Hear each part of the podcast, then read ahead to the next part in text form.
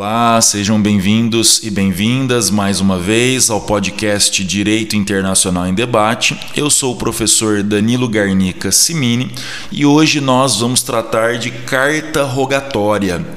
A carta rogatória, assim como acontece com a homologação de decisão estrangeira e o auxílio direto, constitui um instrumento ou um mecanismo de cooperação jurídica internacional Através da carta rogatória, o judiciário de um país solicita ao judiciário de outro país a colaboração para a prática de atos processuais, tais como citações, intimações, obtenção de provas e etc.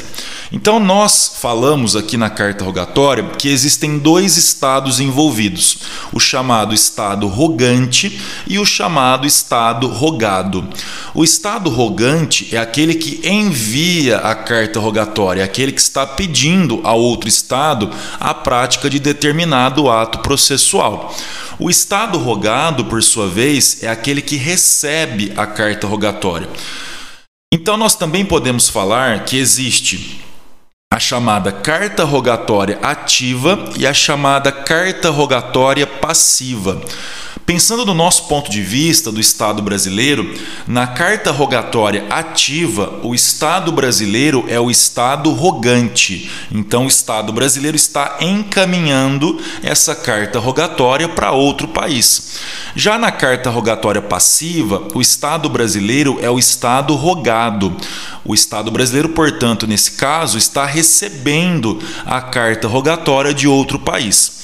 É importante lembrar também que o conteúdo da carta rogatória segue o direito do Estado rogante e a forma de cumprimento segue o direito do Estado rogado. Então, começando pela carta rogatória ativa, nós temos que entender quais são os requisitos dessa carta rogatória quando ela sai do Brasil, quando a carta rogatória é encaminhada pelo Brasil para outro país. E nós temos esses requisitos no artigo 260 do Código de Processo Civil. De acordo com o artigo 260, são requisitos das cartas de ordem precatória e rogatória a indicação dos juízes de origem e de cumprimento do ato, o inteiro teor da petição, do despacho judicial e do instrumento do mandato conferido ao advogado, a menção do ato processual que lhe constitui o objeto e o encerramento com a assinatura do juiz. Ademais, podem ser juntadas a essa carta rogatória outros documentos, outras informações que são importantes para o processo, especialmente, né, que são importantes para o cumprimento da própria carta rogatória. Essa carta rogatória, ela sai do Brasil através da atuação de um órgão vinculado ao Ministério da Justiça, chamado Departamento de Recuperação de Ativos e Cooperação Jurídica Internacional. Agora, em relação à carta rogatória passiva, quando o Estado brasileiro recebe essa carta, ao chegar ao Brasil essa carta rogatória, ela é encaminhada ao Superior Tribunal de Justiça. O Superior Tribunal de Justiça, o STJ, ele fica responsável pelo chamado exame ou juízo de delibação. Então ele vai verificar se estão presentes ou não os requisitos para que essa carta rogatória possa ser cumprida no Brasil. De acordo com o regimento interno do Superior Tribunal de Justiça, quando o STJ recebe essa carta rogatória, a parte contrária ela vai ser intimada no prazo de 15 dias para impugnar o pedido de concessão do exequatur. Então essa, essa parte contrária ela vai ser intimada e na defesa, de acordo com o regimento interno, a defesa somente poderá versar sobre a autenticidade dos documentos, a inteligência da decisão e a observância dos requisitos previstos no próprio regimento interno do STJ. Lembrando também que, no caso de revel ou incapaz, a parte requerida, né, será nomeado também um curador especial. O Ministério Público, também nesse procedimento, ele terá vista dos autos nas cartas rogatórias pelo prazo de 15 dias, podendo impugnar o pedido de concessão do exequatur. Bom, De acordo também com o regimento interno do STJ, havendo impugnação ao pedido a carta da carta rogatória, né, o presidente do STJ poderá determinar a distribuição dos autos do processo para julgamento pela Corte Especial. Então, basicamente seria assim: se não houve impugnação, quem decide é o presidente do Superior Tribunal de Justiça.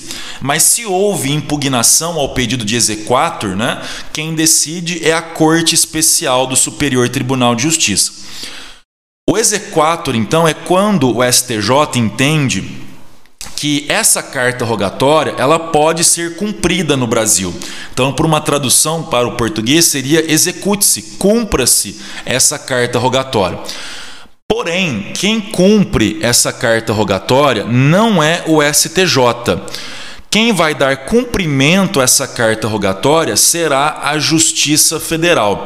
Então isso é muito importante. O STJ apenas verifica se essa carta rogatória pode ou não ser cumprida no Brasil. Caso ele entenda que pode ser cumprida, ele concede o exequatur essa carta rogatória e então a carta rogatória será cumprida, será executada perante a Justiça Federal de primeiro grau aqui no Brasil. Mas quando que o STJ não concede o exequatur? Também nós temos essa previsão lá no regimento interno, que é no artigo 216p. Não será concedido o exequatur à carta rogatória que ofender a soberania nacional, a dignidade da pessoa humana e a ordem pública brasileira. E aqui nós também temos que lembrar que, de acordo com a LINDB, a Lei de Introdução às Normas do Direito Brasileiro, o STJ também não vai conceder o exequatur quando essa carta rogatória tratar de assunto de competência exclusiva do Judiciário Brasileiro. Lembrando que aqui no episódio, aqui no podcast, melhor dizendo, nós tivemos já um episódio sobre competência internacional. E lá nesse episódio nós falamos que de acordo com o CPC, existe a competência concorrente dos artigos 21 e 22 e a competência exclusiva do artigo 23. Então, se você não ouviu ainda esse episódio, recomendo que escute o episódio para entender um pouquinho mais quando que o STJ, portanto, não concede o exequatur à carta rogatória, ok? Então, é muito importante que vocês compreendam isso. O STJ não dá cumprimento à carta rogatória quando ela chega ao Brasil. O STJ apenas analisa, apenas verifica se essa carta rogatória pode ou não ser cumprida aqui no Brasil. Caso o STJ conceda o exequatur, quem cumpre essa carta rogatória é a Justiça Federal Brasileira. Nós também temos algumas disposições a respeito da carta rogatória a partir do artigo 960 do CPC, no capítulo 6, que fala sobre a homologação de decisão estrangeira e a concessão do exequatur à carta rogatória. Então lá está escrito que a decisão interlocutória estrangeira poderá ser executada no Brasil por meio de carta rogatória. Recomendo também que façam, então, façam a, a, leitura dos artigos 960 a 965 do CPC, que tratam de carta rogatória e também da homologação de decisão estrangeira. Espero que vocês tenham gostado do nosso episódio de hoje sobre cartas rogatórias. Nos vemos então no próximo episódio. Lembrando também ah, que o nosso podcast Direito Internacional em Debate ele possui página no Facebook, facebook.com barra Internacional em Debate, página no Instagram, arroba Internacional em Debate, e os nossos episódios e entrevistas estão disponíveis no YouTube e também no Spotify. Basta digitar Direito Internacional em Debate. Até a próxima, então, um forte abraço a todos.